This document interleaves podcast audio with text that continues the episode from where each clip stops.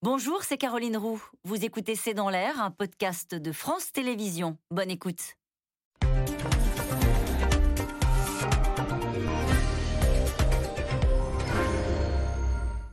Bonsoir à toutes et à tous. C'est l'invité surprise de cette rentrée, le pouvoir d'achat. Face à l'envolée notamment des prix de l'essence, du gaz et de l'électricité, le reste à vivre, comme on dit, se retrouve de plus en plus contraint.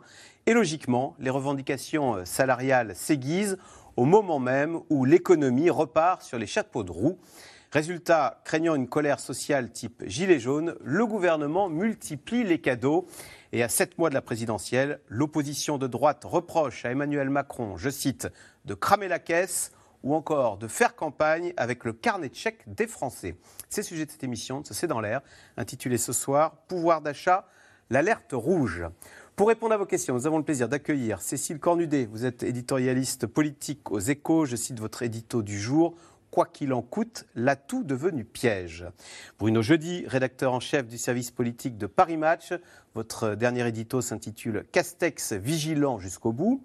Elie Cohen, économiste, directeur de recherche au CNRS, votre dernier livre La valse européenne, les trois temps de la crise, publié chez Fayard. Et enfin, Isabelle Raymond, vous êtes chef du service économie et sociale à France Info. Merci à tous les quatre de participer à cette émission en direct. Alors Bruno Jeudi, on l'a vu, c'est ce Sondage qui est tombé hier, sondage ELAB. On demande aux Français euh, quels seront les thèmes qui compteront le plus dans votre vote. Eh bien, le thème qui comptera le plus en numéro 1, 41%, le pouvoir d'achat. Oui, c'est une surprise de voir le, finalement le pouvoir d'achat s'imposer euh, en ce début ou de la pré-campagne ou disons même de la campagne présidentielle l'emploi est relégué beaucoup plus loin, et puis la sécurité, euh, euh, qui apparaissait comme un thème aussi très important, qui est très haut d'ailleurs, euh, avant l'été, c'est le pouvoir d'achat qui, qui l'emporte. Est-ce que c'est conjoncturel? Nous sommes à la rentrée, les Français sont tracassés souvent à la rentrée par un peu, ils se demandent comment ils vont faire pour la question des transports, avec l'énergie dont le coût est à la hausse. Il y a aussi les frais alimentaires, hein, les dépenses qui augmente. Alors est-ce que c'est conjoncturel ou est-ce que c'est quelque chose qui les tracasse beaucoup plus, qui est structurel, avec un ressenti de pouvoir d'achat en baisse? On verra. Ici, euh, je ne suis pas un spécialiste, mais quand je lis les chiffres de l'INSEE, on constate une hausse, au moins sur le plan macroéconomique, du pouvoir d'achat. Ce n'est pas ce que disent euh, les Français et ils s'en inquiètent. C'est pour ça que euh, les candidats, comme le président, bah, d'une certaine manière, ils sont à l'écoute euh, des Français et euh, pour l'instant, ils alignent beaucoup plus de dépenses, ah. de promesses euh, électorales coûteuses que euh, de, et moins d'audace sur les économies qu'il pourrait, euh, qu'il pourrait faire. Alors vous me direz, on a rarement vu un candidat à la présidentielle gagner en annonçant des plans d'austérité, des plans d'austérité ou d'économie. Ça a coûté cher à François Fillon, c'est pas la seule raison. En autre temps, ça avait coûté cher à Raymond Barre et d'autres candidats qui s'y étaient essayés. Alors on est parti pour un cru, sans doute avec beaucoup plus de dépenses que de promesses de baisse. Isabelle Raymond, précisément cette question du, du pouvoir d'achat, 58% des Français euh, disent que Emmanuel Macron n'a pas amélioré leur pouvoir d'achat. C'est une réalité, comme on dit, ces problèmes de pouvoir d'achat, où il y a du, quelque part un peu d'irrationalité, ce serait un ressenti? En fait, tout le monde a raison. Euh, le gouvernement a raison de dire que le pouvoir d'achat a été maintenu, euh, puisqu'il y a eu des baisses d'impôts conséquentes. Euh, depuis le début du quinquennat. Euh, le gouvernement a également maintenu euh, les salaires, les revenus des Français, notamment grâce au chômage partiel. Donc c'est vrai que le pouvoir d'achat des Français a été maintenu. L'inflation aussi est maintenue, elle est contenue autour de 2%. mais les Français ont raison également, puisque vous l'avez dit, il y a des factures qui augmentent et ce sont des factures dont les Français voient les effets réels tout de suite. On a parlé des factures d'énergie, donc il y a l'électricité qui a énormément augmenté, il y a le gaz aussi qui a beaucoup augmenté au moment où, où il commence à se refroidir, il commence à allumer le chauffage. Euh, et il y a également, vous l'avez dit, euh, les prix de l'alimentation et notamment des produits frais qui ont augmenté. Et en fait, toutes ces hausses, elles pèsent euh, notamment sur les ménages les plus modestes, pour lesquels ces factures représentent un coût très important. Et le pouvoir d'achat des ménages, effectivement, s'est maintenu globalement, mais il, a, il a baissé pour les Français pour lesquels ces factures représentent un coût très important. Ce que vous voulez dire, c'est que le prix de l'essence, c'est quelque chose de très visible et ça pèse plus sur les ménages les plus modestes que sur les CSP ⁇ On n'est pas égaux face à l'inflation. Ah Euh. Il y a une inflation des gens modestes et une inflation des, euh, des, des gens les plus aisés, comme on dit. Elle peut être doublée euh, Ah ouais. pour, euh, pour les, les ménages modestes. Et d'ailleurs, euh, le gouvernement euh, euh, s'en est inquiété et a agi immédiatement. Euh, face au prix euh, de l'électricité et du gaz qui ont flambé, euh, vous avez vu qu'il n'a pas tardé à, à prendre des mesures d'urgence. Effectivement, en faisant cette rallonge de 100 euros pour euh, quasiment 6 millions de foyers, avec euh, un chèque qui va arriver euh, sur les comptes en banque des Français dès le mois de décembre. Donc il a Sans rien faire. cette urgence, sans rien faire. Ce sont les bénéficiaires du chèque énergie, donc quasiment 6 millions de personnes, qui vont recevoir un chèque chez eux de l'ordre de 100 euros supplémentaires dès le mois de décembre. Donc le, Quand le Trésor public vous annonce une bonne nouvelle hein, dans sa boîte aux lettres. c'est ça. Euh, Cécile Cornudet, Bruno Jeudi disait à l'instant, on ne gagne pas une élection en, en promettant l'austérité. Est-ce que l'opposition l'a bien compris? Parce qu'il n'y a pas que le gouvernement. Alors le gouvernement distribue de l'argent, mais l'opposition distribue les promesses, non? Oui, en fait, moi je dirais que d'ailleurs c'est plus un- une surenchère politique qu'une surenchère sociale. Les syndicats, par exemple, étonnamment, n'ont pas fait leur rentrée au début, maintenant ils commencent à y venir, sur les questions de pouvoir d'achat. Ils étaient plus sur les questions d'emploi, parce qu'il y avait des questions de, pénurie, parce que dans les entreprises, les salariés sont ceux qui ont été mieux protégés pendant le Covid, et ce sont ceux qui ont le moins souffert, donc il n'y a pas ces remontées, ces signaux d'alerte dans les entreprises, il n'y a pas de tension euh, sur les salaires dans les entreprises. C'est les politiques qui sont rentrés dans la pré-campagne présidentielle en parlant de pouvoir d'achat. C'est euh, Anne Hidalgo qui a dit moi je vais doubler le salaire des profs, c'est euh, euh, Marine Le Pen qui a dit je vais supprimer la redevance télé. Enfin tout le monde Baisser le prix est venu est rentré voilà dans cette campagne parce qu'ils ont senti que c'était un sujet politique. Parce que quand vous posez la question aux Français dans les sondages est-ce que vous avez assez de pouvoir d'achat ou pas on vous répond toujours non. Et que effectivement il y a cette question de ressenti qu'il y a toute une partie des gens qui ont été peu protégés pendant la crise. Euh, on parlait du chômage partiel mais il y a tous ceux qui ont pas reçu le chômage partiel les indépendants les contrats ouais. courts euh, tous ces gens-là se sortent plutôt fragilisés elle a été inégalitaire cette crise en réalité donc ils sortent fragilisés de la crise Covid et donc il y a euh, non pas euh, la, la crainte pour le gouvernement et les politiques d'une de tension sociale, mais de crise façon gilet jaune, c'est-à-dire pas forcément très nombreux. Euh, pas des grosses manifestations ou des, des grèves pour les salaires, mais des, des- de la révolte sporadique sur un sujet. Et il faut rappeler que les Gilets pression. jaunes, c'était parti sur le pouvoir d'achat euh, euh, des carburants. Donc dès que l'essence monte, les politiques s'inquiètent. Voilà, J'ai l'impression qu'il y a un échec sur la question du pouvoir d'achat. Elie Cohen, est-ce que aussi il n'y a pas euh, ce ressentiment n'est pas alimenté par euh, on n'arrête pas de dire que la croissance est la plus forte depuis 1973 donc euh, légitimement les- chacun d'entre nous se dit et moi et moi je, je veux ma part du gâteau je veux ma part de cette reprise qu'on nous annonce euh, fantastique plus 6% de croissance. D'abord, quand on raisonne pouvoir d'achat, il ne faut pas raisonner sur les derniers mois, il faut raisonner dans une perspective longue. Or, dans une perspective longue, qu'est-ce qu'on peut dire? Sur les deux dernières années, la croissance a été de zéro. Donc la création de richesses nouvelles sur les deux dernières années, c'est zéro. Quand vous avez zéro à partager, c'est quand même zéro. Si on laisse de côté les deux dernières années et qu'on remonte sur les dix dernières années, donc avant la crise, la croissance moyenne de la France, c'est 1,3% par an. 1,3%, ça ne fait pas des masses considérables. Si on donnait l'intégralité, ça ferait une croissance du pouvoir d'achat pour chaque Français d'1,3. Or, ce n'est pas comme ça que ça se passe. Une grande partie de cette croissance a été affectée à des dépenses publiques, de redistribution, et donc les gens n'ont pas vu ça directement dans leur poche. Ils l'ont vu indirectement à travers la redistribution, les services publics, etc. Mais ils n'ont pas vu un, plutôt que d'avoir une hausse de salaire on va avoir une nouvelle gare TGV voilà, exactement. Donc ça, c'est la situation. Alors, ça, c'est le premier point.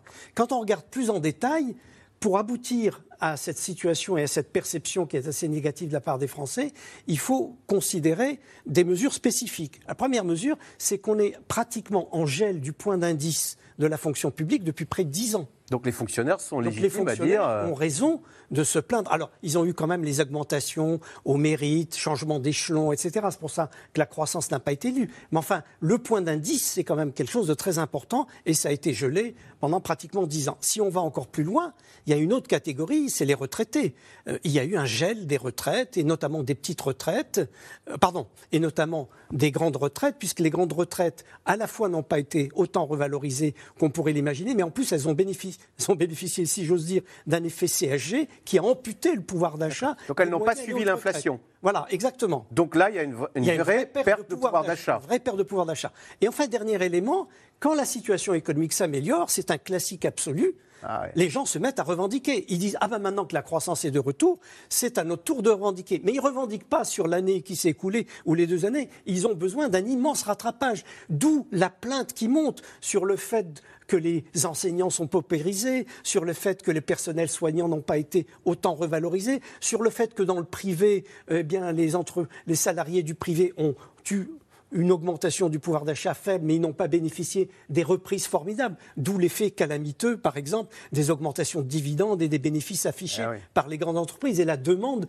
d'un dividende salarial, si j'ose dire. Donc c'est tous ces éléments qui expliquent qu'à un moment donné, eh ben, on se dise euh, c'est à notre tour et la revendication. Et enfin, dernier élément, comme au cours des dernières années, l'État était démiurgique, on avait Ah. l'impression qu'il pouvait tout faire. Oui, tout et donc la revendication est adressée à l'État. Alors que c'est bien entendu absurde, c'est pas l'État qui peut augmenter les salaires. Ce qui justifie l'augmentation des salaires, c'est les gains de productivité et les gains de richesse Et ce que vous nationale. dites, c'est que ça fait 10 ans qu'on se serre la ceinture. Voilà. Et là, cette reprise, plus cette impression que l'argent est gratuit, Voilà. dit Ah bah, Ah bah voilà. j'ai des Alors, raisons de me plaindre là maintenant. D'où l'audace, d'où l'audace de Madame Hidalgo qui dit ben, il faut au moins doubler les salaires des enseignants.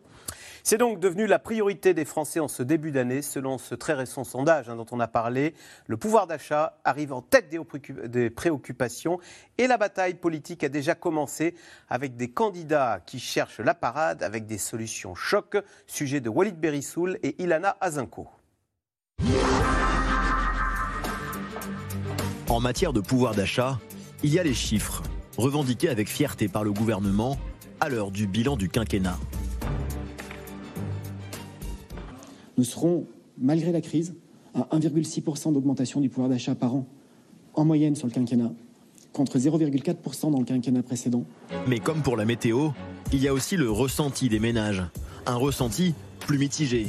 D'après un récent sondage, 6 Français sur 10 estiment que leur pouvoir d'achat a diminué depuis l'élection d'Emmanuel Macron. Comment expliquer cet écart?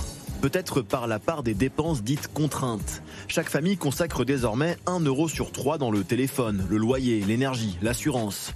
Et pour les familles modestes, cette part a bondi de 31 à 41% entre 2001 et 2017.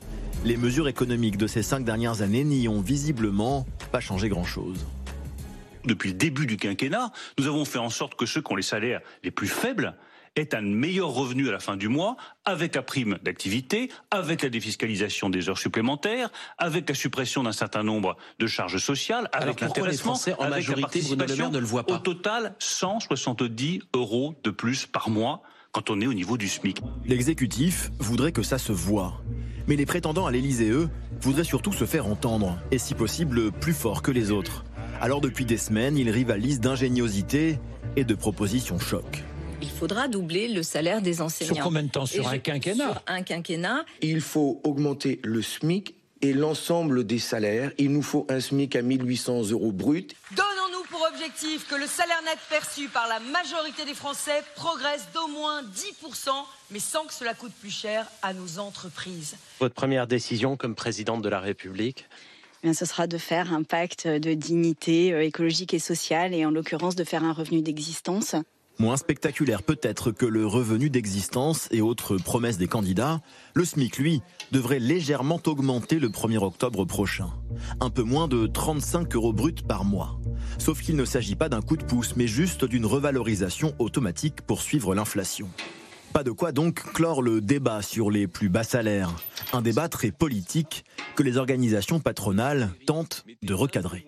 Sur le prix, les salaires augmenteraient. Dire il faut augmenter tous les salaires partout, ben, malheureusement on peut pas, sauf augmenter les prix. Quand McDonald's, il y a un an et demi, avant la pandémie, ou deux ans maintenant, augmente le prix de son salaire minimum, le salaire interne McDonald's, il augmente le prix du burger. Et donc, ça veut dire quoi? C'est-à-dire qu'on va augmenter le prix du menu. Dans la plupart des métiers de service, le prix final payé par le consommateur dépend des salaires. Le dilemme entre les salaires et les prix. Dans une France qui retrouve de la croissance mais aussi de l'inflation, la bataille présidentielle se jouera-t-elle sur le portefeuille? Selon un autre sondage publié hier, 4 Français sur 10 considèrent que le pouvoir d'achat sera le sujet le plus déterminant dans leur choix électoral.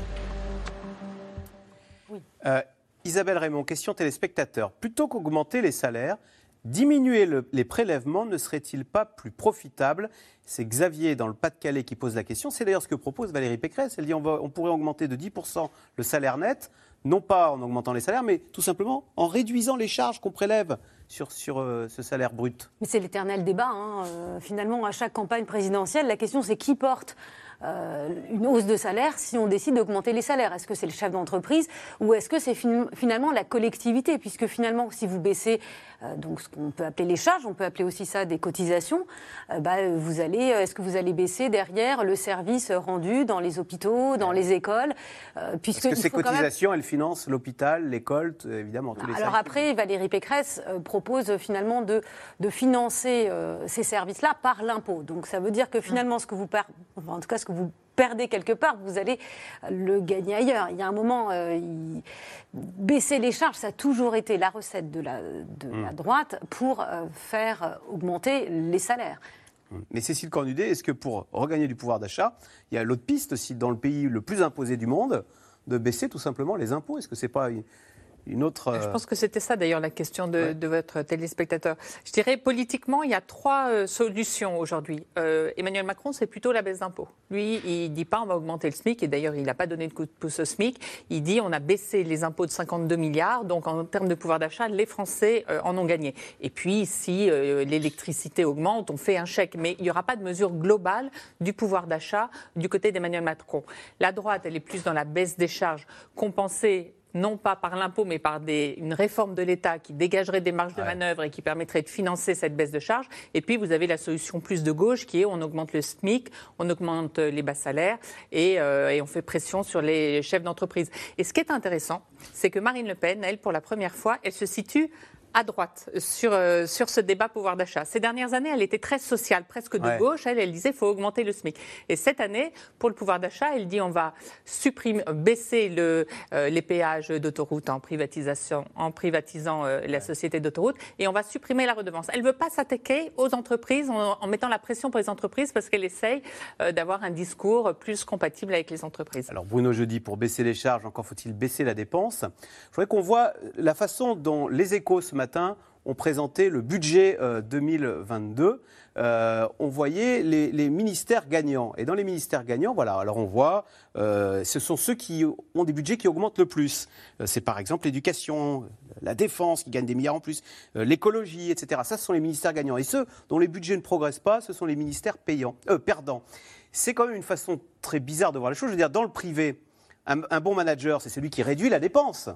Oui. Eh ben, en politique, un bon ministre, c'est celui qui augmente la dépense. C'est une façon euh, assez curieuse de voir, enfin très différente en tous les cas de voir les Oui, choses. c'est un, c'est un drôle de palmarès finalement. Euh, Les échos le font, d'autres journaux euh, le font. C'est un drôle de Mais palmarès. pas une attaque pour les échos. Oui, non, Les ministres le font, ils brandissent. Voilà. C'est un drôle de, de palmarès qui correspond bien finalement à, à- à ces- à ces- cette mauvaise habitude française qui vit sous perfusion de la dépense publique depuis maintenant quasiment presque 50 ans. Je crois que c'est le 48e budget. euh, Depuis 73, ouais. 73, donc voilà, on y va 48 ans, donc on y va gaiement. euh, en euh, déficit en, dé- public. en déficit, avec l'idée que le bon ministre, bah, c'est celui qui s'est battu pour avoir son budget qui augmente, celui qui va aussi afficher, parce que vous avez le palmarès aussi du nombre de fonctionnaires, en plus ou en moins, euh, par ministère. C'est aussi intéressant. Le- Et donc, du coup, le bon ministre, bah, c'est un bon ministre de, de l'Intérieur. euh, voilà, je dépense, donc je suis. c'est un bon ministre de l'écologie, euh, je dépense, j'ai plus de fonctionnaires, donc j'existe, donc euh, on va dire que je suis un bon ministre. Et puis le ministre qui a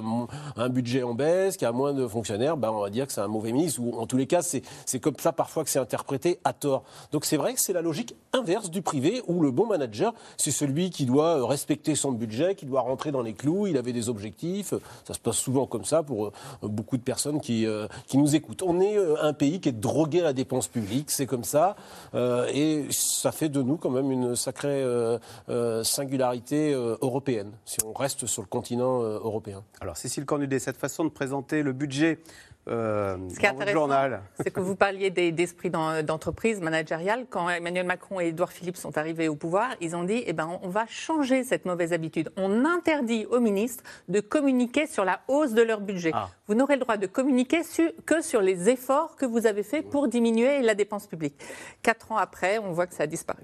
Elie Cohen, est-ce qu'on peut dire que c'est la réforme qui n'a pas été faite, la fameuse réforme de l'État qui permettrait de faire ba- baisser la dépense publique qui reste à 55% du PIB en France, qui reste une exception mondiale quoi. Absolument. Et ce qui me frappe, c'est l'incapacité de nos hommes politiques à établir des liens entre augmentation des impôts, augmentation des dépenses et effet sur la compétitivité. C'est très marrant parce qu'il y a quelques jours, le CAE a publié une note, le Conseil d'analyse le Conseil d'analyse économique, essayant d'expliquer l'effondrement de l'automobile française. Vous avez vu que sur les 20 dernières années, on a baissé la production sur le sol national de moitié et on a supprimé à peu près la moitié des effets. La France qui était exportatrice de voitures est, est devenue importatrice. euh, et, euh, et la France qui avait des usines qui marchaient, euh, on a maintenant des usines Potemkin, c'est-à-dire les usines sont restées mais on ne produit plus en France, on a massivement délocalisé ailleurs. Et le CAE se dit mais Qu'est-ce qui s'est passé? Comment expliquer ce véritable effondrement qui n'est pas intervenu, par exemple, chez des pays voisins? Et la conclusion du CAE, c'est qu'ils disent qu'il y a deux éléments.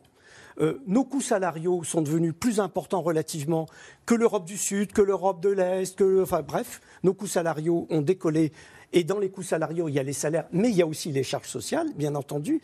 Et puis aussi nos coûts fiscaux notamment les fameux impôts sur la production, la différence d'impôts sur les sociétés entre les différents pays. Et ils disent, quand on regarde et qu'on essaye de comparaison, bah, l'explication est très simple. L'effondrement de notre compétitivité est dû directement au différentiel fiscal et au différentiel salarial. Alors, comment des dirigeants politiques comme Mme Pécresse ne voient pas euh, ce qui, l'effet de ce qu'elle dit?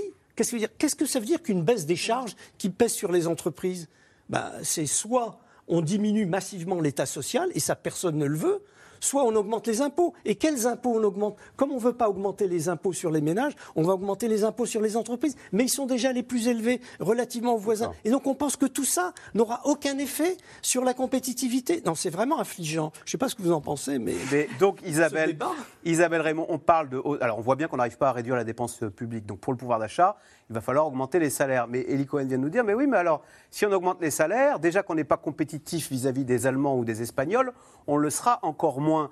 Donc, est-ce qu'on est dans un corner épouvantable euh, où, l'on arriverait, où les, syndicats même n'arriveraient pas à obtenir des hausses de salaire dans les entreprises sous peine de voir l'entreprise fermée? Alors, Cécile Cornudet l'a évoqué tout à l'heure. Déjà, le gouvernement a, euh, refusé euh, un coup de pouce au SMIC. hein. Donc déjà, effectivement, d'un point de vue général, il n'y a pas d'augmentation euh, du salaire Ce minimum. serait un coup de canif pour l'emploi, Ce serait contre-productif. euh, Bruno Le Maire. A dit Bruno Le Maire. Après, euh, il y a ici ou là quelques revendications. Il y avait un mouvement des profs. Euh, Aujourd'hui, il y avait un mouvement social également chez Orange. Ça prend pas. Ça prend pas. Euh, les pourquoi, revendications ne sont pas suivies d'effet parce que Les d'abord. syndicats n'arrivent pas à mobiliser Les syndicats on sont quand même en perte de vitesse. Euh, on ne peut pas dire non plus que le syndicalisme en France soit florissant. Et euh, effectivement, il y a une sorte d'apathie. Euh, vous n'avez pas de. Alors, c'est quand même assez contradictoire, puisque d'un côté, vous l'avez dit tout à l'heure, il y a quand même ce côté on veut bénéficier des fruits de la croissance, on veut que le pouvoir d'achat augmente. Et en même temps, les revendications salariales aujourd'hui, elles ne prennent pas. Hmm. Euh, Bruno Jeudi, euh, à l'inverse, alors il y a un secteur qui est protégé de la concurrence internationale, on va dire, c'est l'éducation. Donc quand, euh, euh, d'abord quand Anne Hidalgo propose, parle du scandale des, des enseignants français qui sont sous-payés par rapport à leurs collègues européens, est-ce qu'elle pose un vrai problème? Alors, il y a pour le coup des classements très intéressants ont été euh, publiés sur la question. La France, en gros, est au milieu du tableau quand on regarde euh, la comparaison euh, internationale. L'Allemagne, les Pays-Bas, euh, les États-Unis sont parmi les, les pays qui paient le mieux leurs- leurs enseignants. Quand certains pays européens, la Pologne, je crois, et puis un Alors, Vous autre. parlez des classements OCDE où il y a aussi le Mexique la Voilà, Bulgarie. Bon, mais la France, en gros, elle est, en gros, elle est au milieu. mais on va dire que par rapport à nos voisins immédiats comme les Allemands, on est très en dessous. Donc l'idée de, de- revaloriser le- le- le- les, revenus des enseignants est plutôt, à mon avis, euh, une bonne piste pour un candidat à la présidentielle. D'ailleurs, c'est aussi une promesse euh, de l'actuel ministre de l'Éducation. Euh, on voit que, et même Bruno, j'ai entendu Bruno Le Maire dire c'est pas, c'est un bon thème, donc elle a quand même mis le doigt sur une bonne question. Maintenant, il y a la faisabilité. On voit qu'elle a un petit peu essayé de, un peu repris, reconfigurer sa, mesure. Ce serait que les enseignants début de carrière euh, dans le dans le primaire, donc on, elle réduit un peu parce qu'elle voit bien que, compte tenu de la masse de, de, ce que ça représente, un million d'à peu près d'enseignants, si elle voulait augmenter tout le monde sur un quinquennat, doubler tous les salaires sur un quinquennat, comme le dit Eli Cohen, là il faudrait vraiment beaucoup d'imagination pour y parvenir. Mais elle a touché euh, du doigt une, une question qui se pose.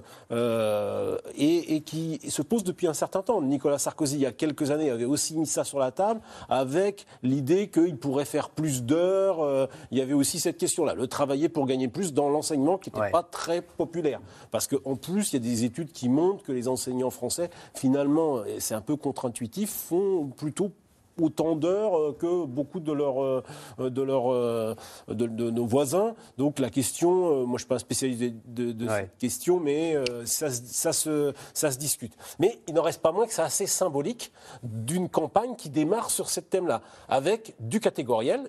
Il y en a marre, ça fait 10 ans que le point Il y d'indice n'a pas bougé. Anne Hidalgo, euh, qui est- n'est pas très haute dans les sondages, elle se. euh, re- Politiquement, d'ailleurs, les enseignants, c'était une bah, clientèle. elle euh, vise une clientèle qui a un peu échappé euh, Au au, PS. au- euh, au PS depuis, en tous les cas, sur la dernière présidentielle. Et elle essaie de regagner du terrain, comme ça, j'allais dire, catégorie par catégorie.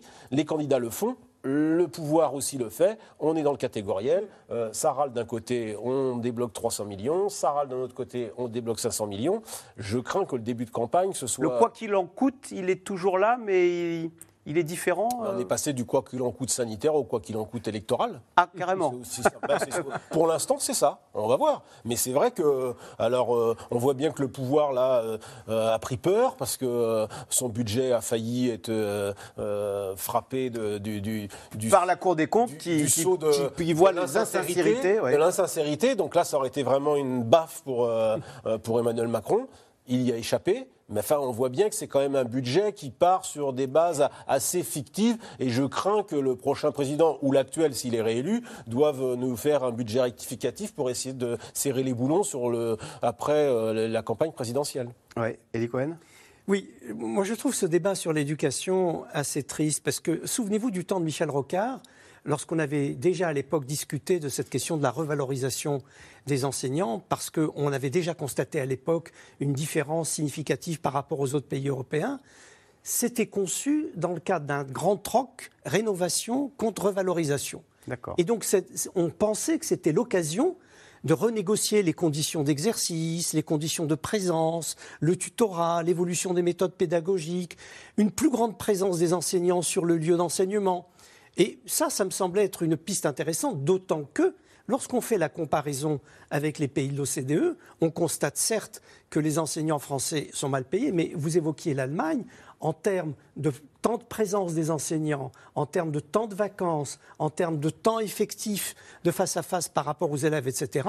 euh, Et de polyvalence et de polyvalence, en Allemagne, c'est nettement plus important qu'en France. Donc, on aurait pu penser. Là aussi, on aurait pu faire une réforme de l'État plutôt que d'allouer plus de moyens. Voilà, exactement. et ce qui est frappant, c'est que euh, Anne Hidalgo pense spontanément euh, doublement en disant au moins le doublement, alors que, je sais pas, une arithmétique de coin de table, la masse salariale de l'ense- de l'enseignement, c'est 35 milliards d'euros. Si vous voulez doubler en 5 ans, c'est-à-dire vous voulez aug- augmenter de 20% par an, c'est-à-dire 7 milliards par Le an. budget de la justice. C'est le deux fois le budget du, du total du CNRS, si vous voulez. Alors je sais bien que le CNRS, c'est pas important, mais enfin quand même.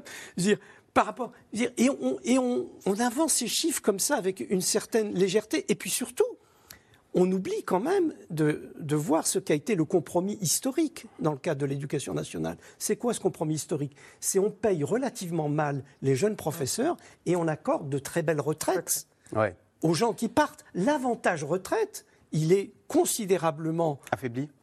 Il est considérablement important. si Ah, on parce qu'on part tôt. Si on se compare aux autres pays.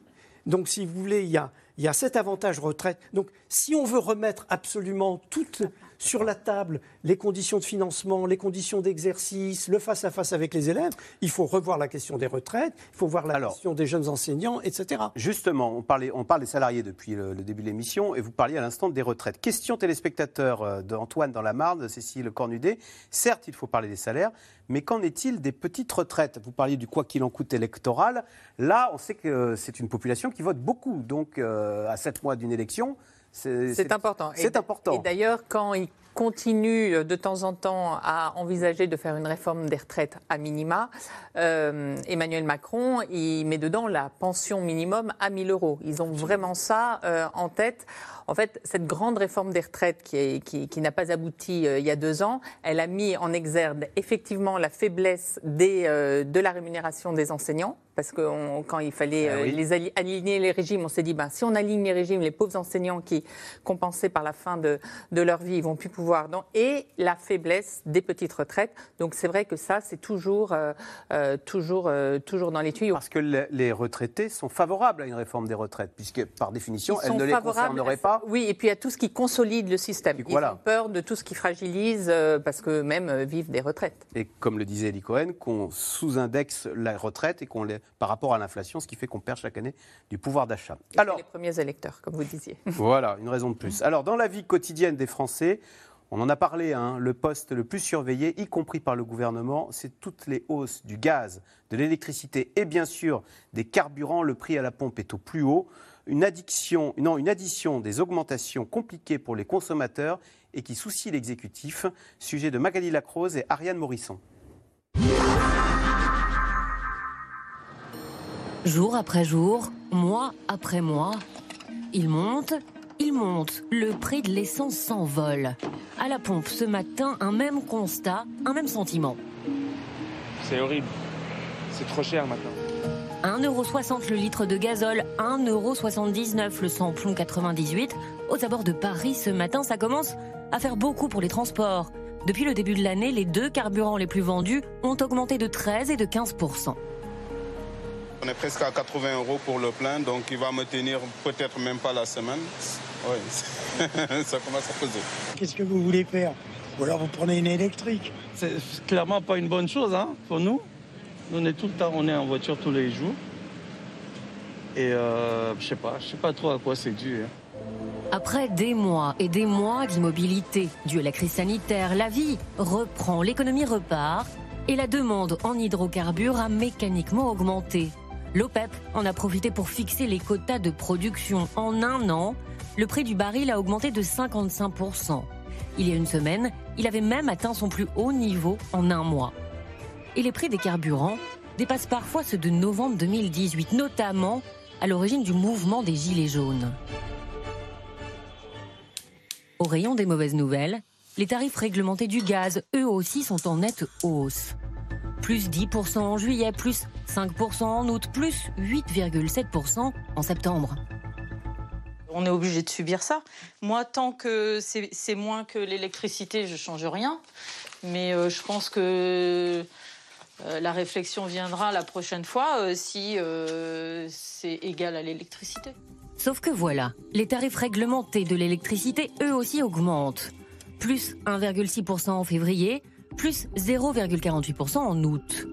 D'autres augmentations pourraient de nouveau avoir lieu en février prochain. Alors, pour aider les familles les plus modestes, le gouvernement met en place un chèque énergie supplémentaire versé en décembre à près de 6 millions de ménages. Il y a des Français euh, qui sont en précarité, des Français modestes. Et là, nous avons un outil que nous avons élargi qui est le chèque énergie. Vous savez qu'il y a une aide qui est versée à ces foyers, à plusieurs millions de foyers, qui ont des difficultés à payer leurs factures d'énergie. C'est une aide, c'est en fonction des revenus. Euh, J'ai en tête euh, euh, un montant qui va d'une cinquantaine d'euros à 200 euros environ. Mais à quelques mois de l'élection présidentielle, toutes ces hausses dans le budget des consommateurs et futurs électeurs ne sont pas de bon augure. La bataille politique est déjà lancée. C'est du manque de considération que de ne pas partir de la vie réelle des Français, de leur vie quotidienne et de poser euh, des propositions et des actions qui leur facilitent la vie. Pour contrebalancer la hausse des carburants, Marine Le Pen a sa solution. Élue présidente, je garantirai aussi à tous la liberté de circulation. Or, la liberté de circuler, c'est évidemment celle de le faire à un prix raisonnable. Ainsi, la nationalisation des autoroutes permettra de stopper l'inflation des prix des péages. De la même façon, l'explosion du prix des carburants doit être à tout prix jugulée. Selon le ministère de l'économie, les prix de l'essence retrouvent simplement leur niveau d'avant Covid. Façon de dire, la crise est derrière nous. Reste à en convaincre les électeurs, automobilistes ou non. Euh, Cohen, euh, Michel-Édouard Leclerc disait l'autre jour, on va tout droit vers le carburant à 2 euros le litre. Est-ce qu'on est entré, il faut euh, ne pas se voiler la face, dans une ère où l'é- l'énergie, les énergies seront durablement plus chères que ce qu'on a connu? Oui, la réponse est oui pour plusieurs raisons. La première raison, c'est bien entendu la question du climat. La question du climat qui conduit à créer des équivalents taxes carbone un peu partout.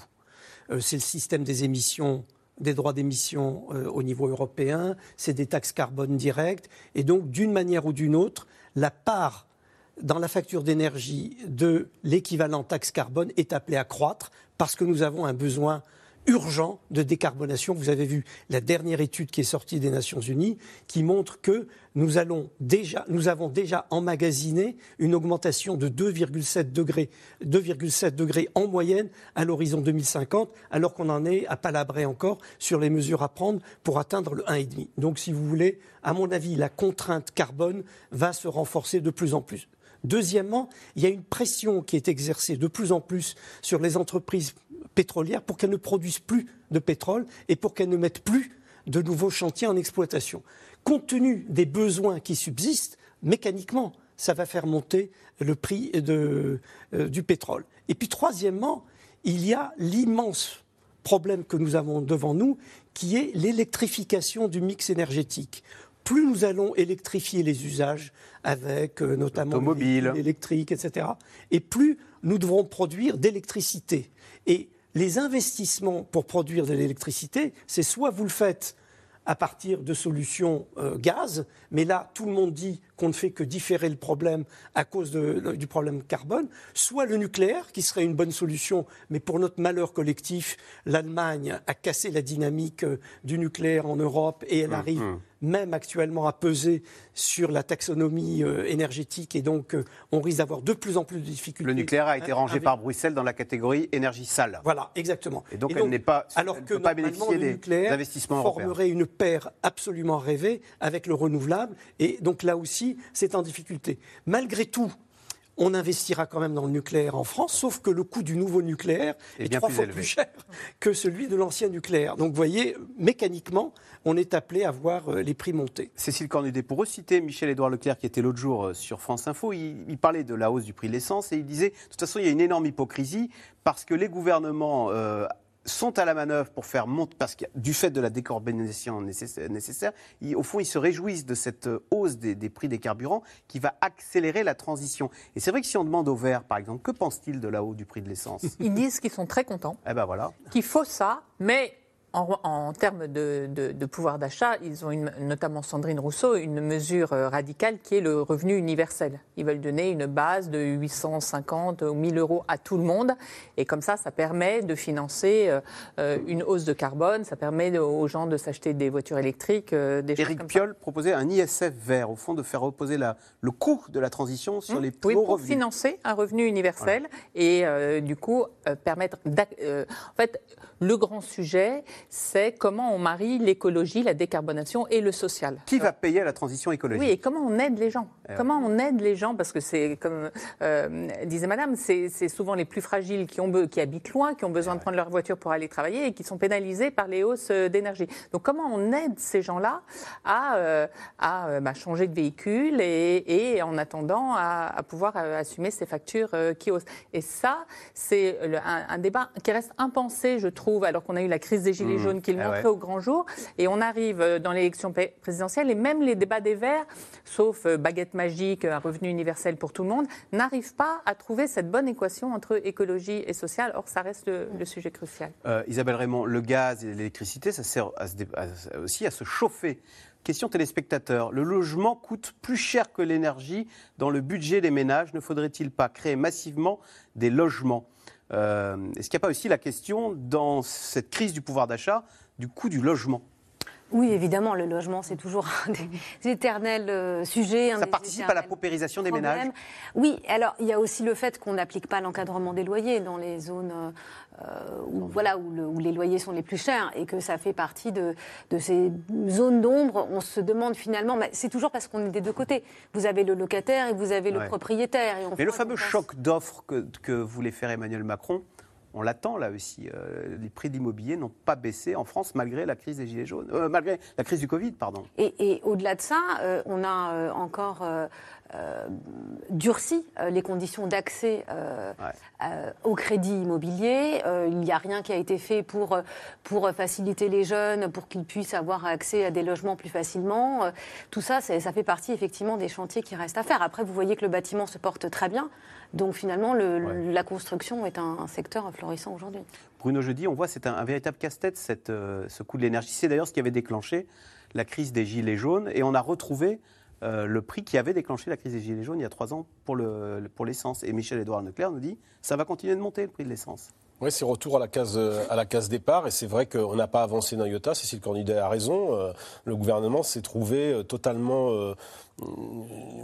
paralysé, tétanisé même sur cette question et voulant plus euh, avancer. Je me souviens d'Emmanuel Macron devant ses les partenaires européens euh, disant oh là là, moi j'ai déjà euh, payé pour voir sur la taxe la taxe carbone. Donc on fait même le contraire. là, le, le chèque énergie, c'est une subvention aux énergies fossiles finalement. Oui, mais le chèque énergie, c'est d'abord le chèque énergie était général, n'a pas été inventé euh, sous Emmanuel Macron, c'est sous le quinquennat euh, François Hollande, précédent.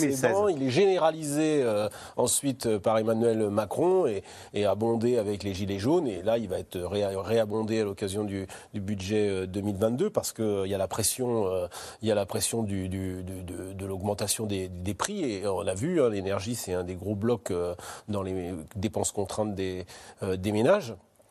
Et, et- et l'idée du chèque, d'ailleurs, parce qu'elle est abandonnée, hein, Jean Castex, euh, à Matignon, essaie un peu de surveiller tout ça. Il y avait, il y a un moment, il y a de l'imagination quand même parfois chez, les, chez certains ministres qui cherchent à avoir. Donc, euh, par exemple, au ministère de l'Agriculture, ils avaient réfléchi il y a deux ans sur un chèque alimentaire, parce qu'ils se disaient, bah oui, la question de l'alimentation euh, chez les, chez les, les, les- moins, les moins riches, euh, c'est une question importante, surtout quand les dépenses. Ce sont tous ces consommations de produits de base qui Voilà. augmentent le Bon, plus. ben ça, ça, ils ont Hein, abandonné. L'alimentation, L'énergie, etc. Oui, c'est important, les, les produits frais, euh, le disait à l'instant. Euh, ben ça, ça a été abandonné, par exemple. C'est quelque chose euh, qui, qui n'est plus dans les, qui plus dans les tuyaux. Jean Castex a écarté cette, cette dépense qui aurait pu surgir.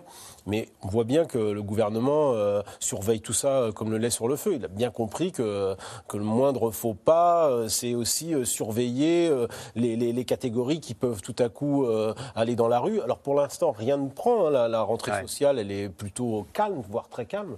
Mais bon, euh, dans une campagne, dans une pré-campagne présidentielle, euh, euh, tout est à surveiller. Isabelle Raymond Vous, euh, il y a quand même un élément euh, qu'on a oublié, c'est le plan d'investissement d'avenir de l'ordre de 30 milliards d'euros, qui est une forme de réponse aussi, puisqu'effectivement, en ce moment, le gouvernement, il se dit, il sait que la transition écologique, elle coûte cher. Les prix de l'énergie augmentent. Donc pour l'instant, qu'est-ce qu'il fait? Il fait que compenser cette hausse pour les ménages les, plus modestes. Mais en même temps, il y a cette idée de euh, financer les investissements dits d'avenir, avec donc 30 milliards d'euros qui sont prévus euh, sur plusieurs années. Euh, et, ça va servir notamment à, à, accélérer la transition écologique. Vous avez vu qu'il y avait énormément de projets d'éoliennes en mer, notamment euh, en ce moment, euh, le solaire, etc., l'hydrogène. Et c'est une façon finalement de, de penser aussi euh, à l'après. Cécile Cornudet, il va y avoir les entreprises au début de l'année qui vont présenter des, des- des milliards de profits. Euh, Est-ce que ça ne va pas être une cible facile pour financer, d'abord pour répondre à cette crise du pouvoir d'achat et pour financer toute cette transition écologique Et est-ce que finalement l'idée de, dire bah, les sociétés d'autoroutes se sont gavées, entre guillemets, on va les nationaliser, est-ce que ce n'est pas le début euh, de cette tentation de s'en prendre aux géants du CAC 40 et de leurs milliards qui augmentent? Ça fait des polémiques à chaque fois, hein, les périodes de, de dividendes. Et en même temps, euh, les entreprises ont été incroyablement épargnées par les Gilets jaunes, par exemple, ou Ah. par euh, toutes les manifestations. Et c'est vrai que tous les spécialistes aujourd'hui vous disent qu'il y a assez peu de tensions sociales euh, dans les entreprises. En revanche, ce qui pourrait pousser les entreprises à augmenter les salaires quand même, euh, finalement, c'est la pénurie de main-d'œuvre toutes ces entreprises qui ne trouvent pas aujourd'hui de main-d'œuvre, qui ont besoin pour, euh, euh, sur leur chaîne de production, dans les restaurants, etc., eh ben, ils vont être quand même obligés de repenser un peu, rendre plus attractifs ces métiers-là pour que les gens euh, finissent euh, quand même par y aller. Donc peut-être qu'au bout du compte, ils augmenteront, les salaires augmenteront dans certaines entreprises, mais aujourd'hui, en tout cas, rien ne se dessine comme un mouvement anti-entreprise sous prétexte qu'elles ne donnent pas assez de salaire. On parlait de réforme de l'État. Elie Cohen, est-ce qu'on peut dire qu'il n'y a pas eu de réforme du marché du travail si dans un pays où il y a 8% de taux de chômage, on a des pénuries de main-d'œuvre C'est que quelque chose ne Ah fonctionne non, il y a- pas non, très bien a- Non, il y a eu une réforme du marché du travail. Ça, je crois qu'on pourra la, la mettre à l'actif euh, de ce gouvernement. Simplement, on bute sur un problème français qui est un problème connu depuis très longtemps, qui est le niveau très élevé du chômage structurel. Alors, ce niveau très élevé du chômage structurel, il est dû à quoi? Bah, Il est dû à l'inadaptation des formations aux qualifications. On n'arrête pas de le répéter, d'où les efforts périodiques qui sont faits en matière d'apprentissage, etc. Mais dans le BTP ou dans la restauration, qui sont les secteurs qui manquent le plus de, de main-d'œuvre. Alors vous avez raison, là dans ces secteurs, on a un problème spécifique d'attractivité de, ces activités. Et donc, ce à quoi on est en train d'assister, c'est à une revalorisation progressive. Et ça ne- on n'aura pas de solution durable euh, si ça ne passe pas par de nouvelles conditions de travail, de nouvelles conditions salariales. Mais je voudrais quand même juste ajouter un mot. On a évoqué les nationalisations des autoroutes. Quand même, je, suis très frappé quand même du manque de sérieux. Est-ce que nationalisation veut dire expropriation euh, stalinienne, c'est-à-dire on vous pique tout et on vous donne pas un centime? La réponse est non, bien entendu. Dans un état de droit, si vous nationalisez, vous devez indemniser. Et vous indemnisez sur quelle base? Ben, Vous indemnisez soit sur la base de la valeur boursière, soit sur la valeur, sur la valeur d'actifs, soit sur les revenus qui auraient été générés mécaniquement par cette activité si elle avait Donc c'est une opération neutre, voire déficitaire. Donc ça sera une opération neutre si elle est faite. Donc on sait qu'il ne reste plus que 6 à 8 ans pour les concessions. Elles vont On- retourner dans le domaine public hein, à partir de le domaine 2030. public. hein. Et donc, si on indemnise les compagnies à hauteur de ce qu'elles vont perdre comme revenus, et si en plus on reprend à leur charge leur dette, ça veut dire qu'on aura fait un très mauvais calcul, parce que les entreprises privées auront déjà acquis les dividendes du passé, Eh ouais. qu'ils n'auront pas à rembourser. Par contre, les dividendes qu'ils vont perdre pour les six années qui viennent seront compensés, et au-delà, par la valeur d'indemnisation. Donc, je ne comprends pas nos hommes politiques. Ah, Il y a une- peut-être une volonté de punir euh, des- à chaque Mais fois qu'on personne passe au ne- péage. mais personne Ce que vous dites, c'est que c'est factice, hein, on comprend bien. ne fera une nationalisation, expropriation. France. Expropriation. C'est pas possible. Alors, il y a le pouvoir d'achat et il y a la lutte contre la pauvreté. À Grande-Sainte, dans le nord de la France, à côté de Dunkerque, une expérimentation propose depuis mai 2019 le minimum social garanti. Cela permet à 575 foyers de sortir de la grande pauvreté. Vous voyez ce reportage de Mélanie Nunes, Stéphane Lopez avec Paul-Rémy Barjavel. Bonjour. Bonjour. Allez-y, je vous en prie. Merci, merci. Fatima, 58 ans, a rendez-vous aujourd'hui pour le renouvellement de son minimum social garanti. Votre dossier il a été étudié en commission euh, par les administrateurs parce qu'on avait fait une demande de renouvellement. Donc euh, ça a été accordé pour six mois. Ça vous permet aussi euh, d'aider votre enfant dans la scolarité, dans Oui. les frais d'éducation. Ça, ça vous a, vous Oui, trouvez qu'il y a un mieux Oui, oui, c'est mieux. Un soulagement pour cette femme qui vit seule avec sa fille encore étudiante. Sans cette aide financière de 316 euros par mois, elle ne s'en sortirait pas. Il y a une augmentation dans tout. Dans le gaz, l'électricité, tout. Quand tu reçois une facture, tu dors pas. Une grosse facture, tu dors pas. Tu, tu penses comment tu vas faire. euh. En moyenne, les bénéficiaires touchent un peu plus de 284 euros par mois. Leur premier poste de dépense, l'alimentation. Après les entretiens, à la fin, je pose la question à tous les habitants que je reçois. Quels sont les apports du MSG dans leur quotidien Euh, Les réponses, c'est euh, je peux acheter de la viande, je peux acheter du poisson. À Grande-Sainte, 33% des habitants vivent sous le seuil de pauvreté. Et la ville compte 28% de chômeurs. Emma, 22 ans, vit ici depuis 5 ans. Elle a bénéficié du minimum social garanti, soit 600 euros supplémentaires sur son compte pendant 3 mois. De quoi retrouver un peu de confiance en l'avenir et un emploi. J'ai pu rattraper les factures en retard puisque ben, on vivait avec euh, le fait de est-ce qu'on va pas être mise à la rue? J'ai pu continuer ma formation surtout. Sinon j'aurais dû finir par arrêter et trouver un autre emploi. Donc euh, ça, m'a- ça nous a vraiment bien aidés. quoi. Depuis, elle a signé un CDI en tant qu'auxiliaire de vie. À Grande-Sainte, 575 foyers perçoivent le minimum social garanti, lancé en 2019. Son coût 2 millions d'euros pour la mairie. Dans le rapport, un peu Clément nous a. C'est pas que de la dépense, un minimum social garanti, puisque c'est aussi euh, euh, moins de, de- de- d'aide d'urgence, c'est aussi euh, de l'argent qui rentre dans l'économie. Donc euh, voilà, de façon économique, ça fait aussi du bien au, PIB, ça fait du bien à tout le monde. Et on se retrouve avec des gens qui sont plus dans une grande précarité. Notre problème aujourd'hui, c'est le nombre trop important de travailleurs pauvres, c'est le nombre trop important de personnes exclues et qui n'ont plus d'espoir. C'est pas juste une aide sans contrepartie. Le MSG, vraiment, le minimum social garanti, c'est de dire aux gens signez avec nous un contrat de confiance et on vous aide à vous en sortir. Ce dispositif est-il justement suffisant pour aider les personnes concernées à s'en sortir? La réponse est non pour ce sociologue. Selon lui, un quart des bénéficiaires du minimum social garanti ont toujours recours aux banques alimentaires. même avec un niveau de ressources donc, qui est très largement supérieur au niveau des minima sociaux nationaux, les personnes n'ont pas assez de ressources pour se nourrir convenablement. Grande Sainte, connue pour être sur la route migratoire, conditionne l'accès à cette aide.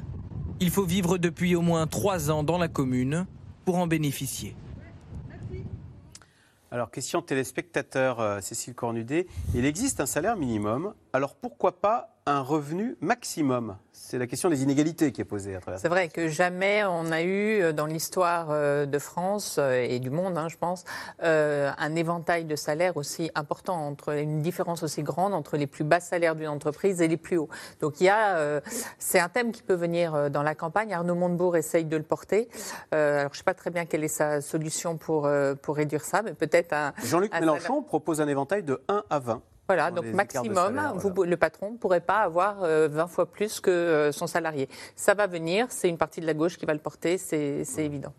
Euh, pour- sur cette question des inégalités, on, on cite souvent la jeunesse. Est-ce que ça, c'est un, un souci pour Emmanuel Macron que de cette jeunesse qui a payé un lourd tribut, alors non pas euh, sanitaire, mais euh, euh, pour- entrer dans la vie active avec Bah, le Covid typiquement, c'était euh, les, les jeunes, ceux qui n'étaient pas euh, aidés directement par le chômage n'ont pas le partiel RSA. Covid. Ils n'ont pas le RSA, ils n'avaient pas le chômage partiel, ils avaient des petits boulots et ces petits boulots ont disparu. Donc c'est vrai qu'il y a eu un problème de pouvoir d'achat monstrueux de la jeunesse pendant le Covid. Et le 12 juillet, dans son discours, il a annoncé la création d'un revenu d'engagement pour les jeunes. Alors c'est quoi? C'est une sorte de RSA alors, en réalité, c'est en train de bouger parce qu'il ne veut surtout pas que ce soit une sorte de RSA. C'est le Pourquoi? contraire de la philosophie de Grand Sainte, si vous voulez.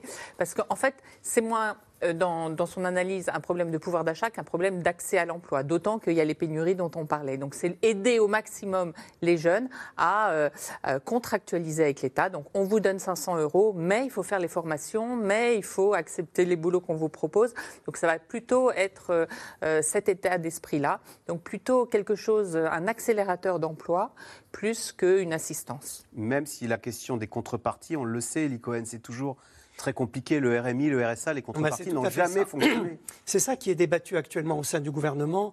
Euh, C'est ce, effectivement ce revenu d'engagement qui a trois volets. Si vous voulez, il y a un volet qui est destiné aux jeunes en apprentissage. Donc il s'agirait de leur apporter un comportement, un complément de revenu tout en ayant la contrepartie immédiate qui est l'apprentissage.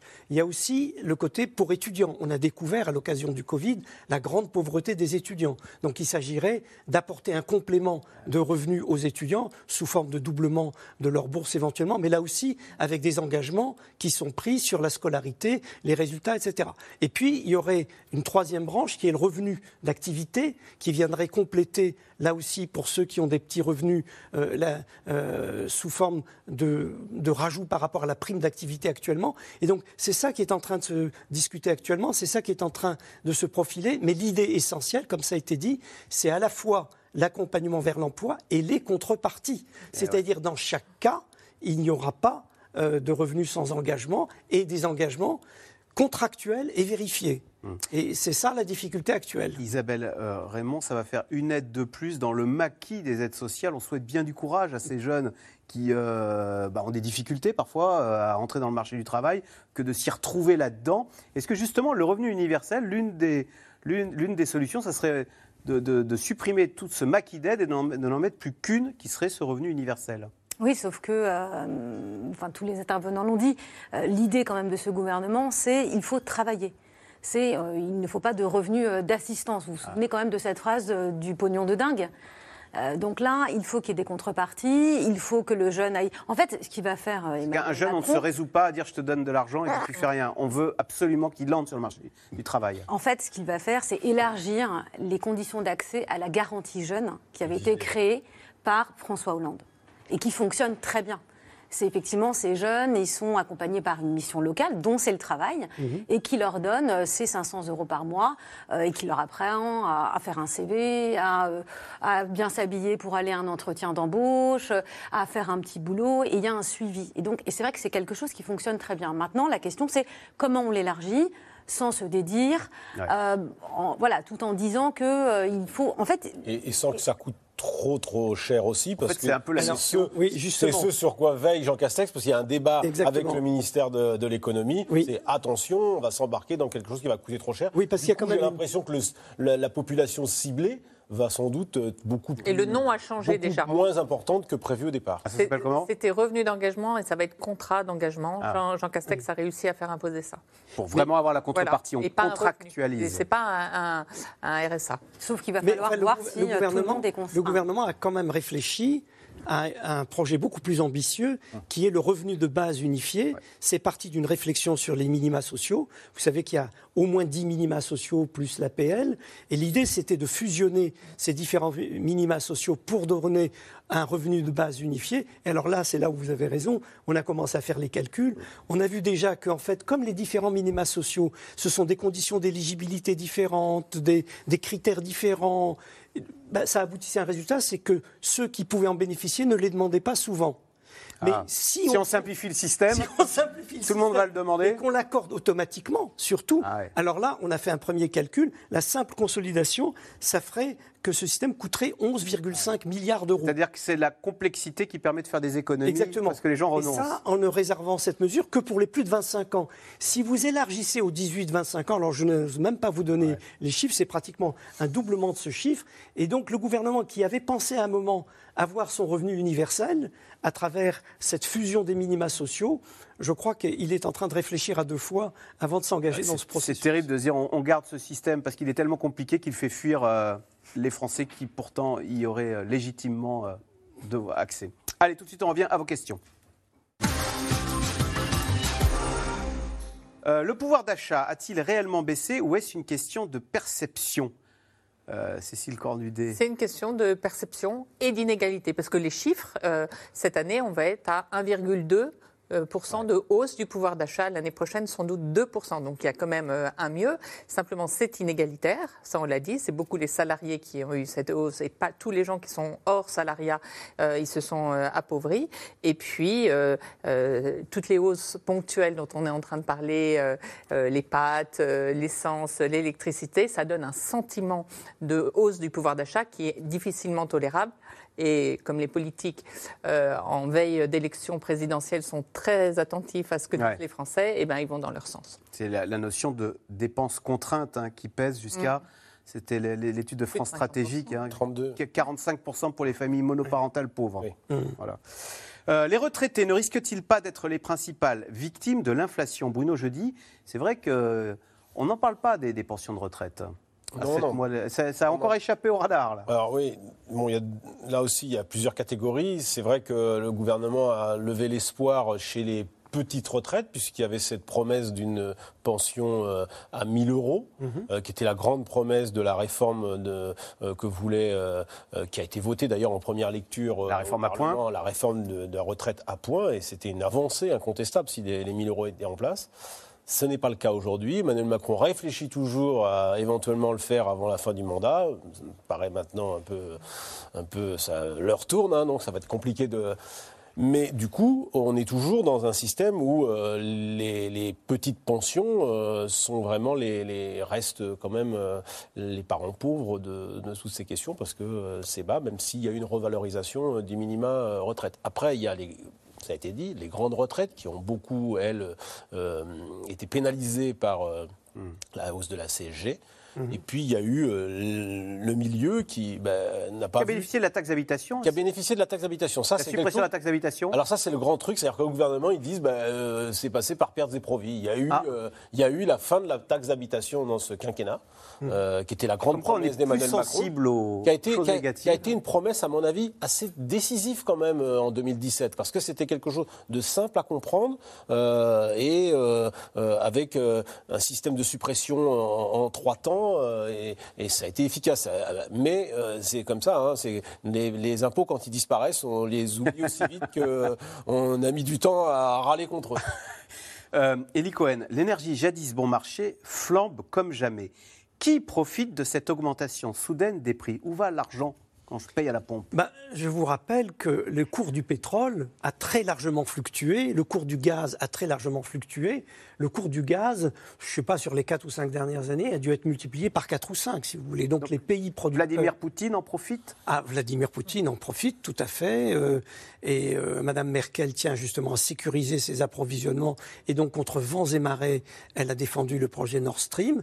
Euh, donc, je vous ai donné l'exemple du gaz, l'exemple du pétrole. Il y a les Euh, taxes aussi. il y a aussi euh, les taxes qui augmentent. Et puis, il y a aussi un effet qui n'est pas bien mesuré, qui est la sensibilité de l'approvisionnement électrique à cause du développement du parc renouvelable. En Allemagne en particulier, quand il n'y a pas de vent, Hein. bah, il n'y a plus de production d'électricité. Donc les Allemands, euh, en catastrophe, viennent acheter de l'électricité chez nous, de l'électricité C'est nucléaire. une bonne affaire pour EDF, donc cette hausse du prix. Ah de bah oui, mais enfin, EDF, comme vous savez, comme par ailleurs, ils ont tant d'autres problèmes. Oui, bah, au part- moins, c'est un problème, euh, Oui, la hausse du prix de l'électricité. Vous savez, vous savez par exemple que EDF est obligé de vendre une partie de son électricité nucléaire à prix coûtant À ses concurrents. à ses concurrents. Donc, si vous voulez, ils l'ont saumâtre actuellement. C'est-à-dire qu'au moment où le prix de l'électricité flambe, tout le monde tire sur l'arène, comme on dit, c'est-à-dire cette énergie Ouais. qui est vendue à prix coûtant. Par contre, quand le prix de l'électricité baisse fortement, personne ne vient Personne ne vient leur acheter leur électricité, Voilà. mais quand Donc, le prix est très élevé, tout le monde vient l'acheter Voilà. à un prix qui est ridicule. hein. Voilà. Il faut apprendre à optimiser ses besoins. C'est l'hyperconsommation qui plombe le budget des ménages. Hélas, Isabelle Raymond.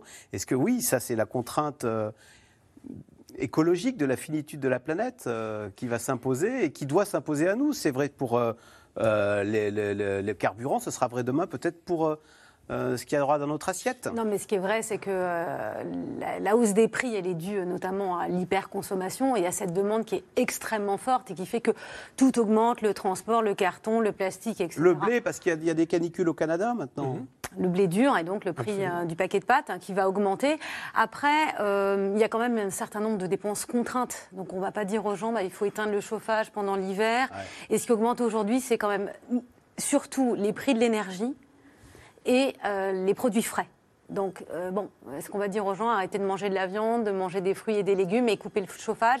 Pour l'instant, les prix euh, hors alimentaires n'ont pas tellement augmenté puisque la plupart des entreprises ont rogné sur leurs marges, ont absorbé les hausses, les hausses des prix de production et ça s'est pas tellement répercuté justement dans les rayons des supermarchés. Mais Elie Cohen, on se rend compte que cette contrainte climatique va nous faire euh, des prix chers au XXIe siècle. Ah ben, je crois que les hommes politiques vont devoir à un moment euh, affronter l'opinion publique les yeux dans les yeux en leur disant le coût de la transition énergétique, ultimement, c'est vous qui allez le payer parce que personne d'autre que vous euh, ne peut payer euh, ce choc majeur que représente le passage d'une économie carbonée à une économie décarbonée. Euh, je Ça vous en donner- inquiète les. Je vais vous en donner juste deux Parce qu'on peut exemples. refuser en votant pour des populistes qui Mais nous non, promettent mais- une autre mais même aventure. des populistes ne peuvent pas abolir les réalités. Lorsque vous avez une centrale électrique au charbon qui marche très bien et que vous l'arrêtez à cause de ses émissions de CO2, vous détruisez du capital. Et vous le remplacez par quoi? Bah, Par une usine flambant neuve, donc il faut payer le prix de l'investissement et qui va consommer du gaz, au mieux. Qui, est un, qui émet moins relativement que le charbon. Donc vous avez à la fois du destruction du capital brun, de l'investissement dans du capital vert et une augmentation des coûts de fonctionnement à cause du prix de l'énergie. Donc de toute manière, il faudra expliquer aux Français, aux Allemands et à tout le monde que la transition énergétique, ultimement, ça amputera leur pouvoir d'achat. L'augmentation des salaires entraîne automatiquement une augmentation des prix. Comment un commerçant peut-il augmenter ses salariés sans augmenter ses prix? Cécile Candidet, jusqu'à présent, les entreprises ont absorbé, elles ont pris pour elles-mêmes euh, la, hausse des intrants, comme on dit euh Euh, il, y avait, il y a Geoffroy Roux de Bézieux, le patron du MEDEF, qui expliquait euh, non, quand on oblige une entreprise à augmenter ses salariés, ben, elle les répercute sur le prix. Il donne l'exemple du hamburger qui a augmenté ces dernières années parce que a fallu augmenter les, salariés qui travaillaient dans ces entreprises. C'est vrai qu'il y a un lien. À un moment, il y a une, répercussion qui se fait sur, sur le produit, c'est. Euh, Isabelle Raymond, l'inflation n'est-elle pas en train de grignoter l'épargne des Français? C'est vrai que le livret A est à 0,5%, et ce matin, il l'a dit, hein, Bruno Le Il a Maire. dit qu'il allait pas, enfin, qu'on- il fallait attendre le mois d'octobre, mais que pour l'instant, il n'était pas que- question euh, d'augmenter. euh, Donc on est perdant, parce que si l'inflation est à 2 et que le livret A est à 0,5, Bah oui. Bah, d'une année sur l'autre, vos 100 euros, ils vous permettent d'acheter moins l'année suivante. C'est sûr. Alors pour l'instant, euh, effectivement, l'épargne des Français, elle est très importante. On a plus de 550 milliards d'euros euh, de- de- d'épargne. Donc bah, effectivement, cette épargne, elle sert aussi à quelque chose, mais c'est aussi ce qui a permis de maintenir le pouvoir d'achat. Mais l'idée, c'est d'in- d'inciter les Français à consommer pour faire repartir encore plus la croissance et augmenter les salaires. Alors, si les salaires augmentent, les loyers vont-ils augmenter? Ça, c'est la fameuse spirale qui peut se mettre en route. euh, salaire, Bah, Vous épargne. avez vu que de plus en plus de villes demandent l'encadrement des loyers. Ouais. Et y recourent. On a besoin d'autoritaire, d'autorité en fait face à, à- De régulation, de tout régulation. De régulation, voilà. Bon, allez, on a le temps la dernière. Tout le monde veut sa part du quoi qu'il en coûte. Qui va payer l'addition? Bah, à la fin, ce sera les Tout le Français. Ce seront monde. les Vous avez Français. commencé à le dire. L'inflation, les impôts Et les Français. et les Français. C'est la fin de cette émission. Merci beaucoup d'y avoir participé. Vous restez sur France 5 à suivre. C'est à vous.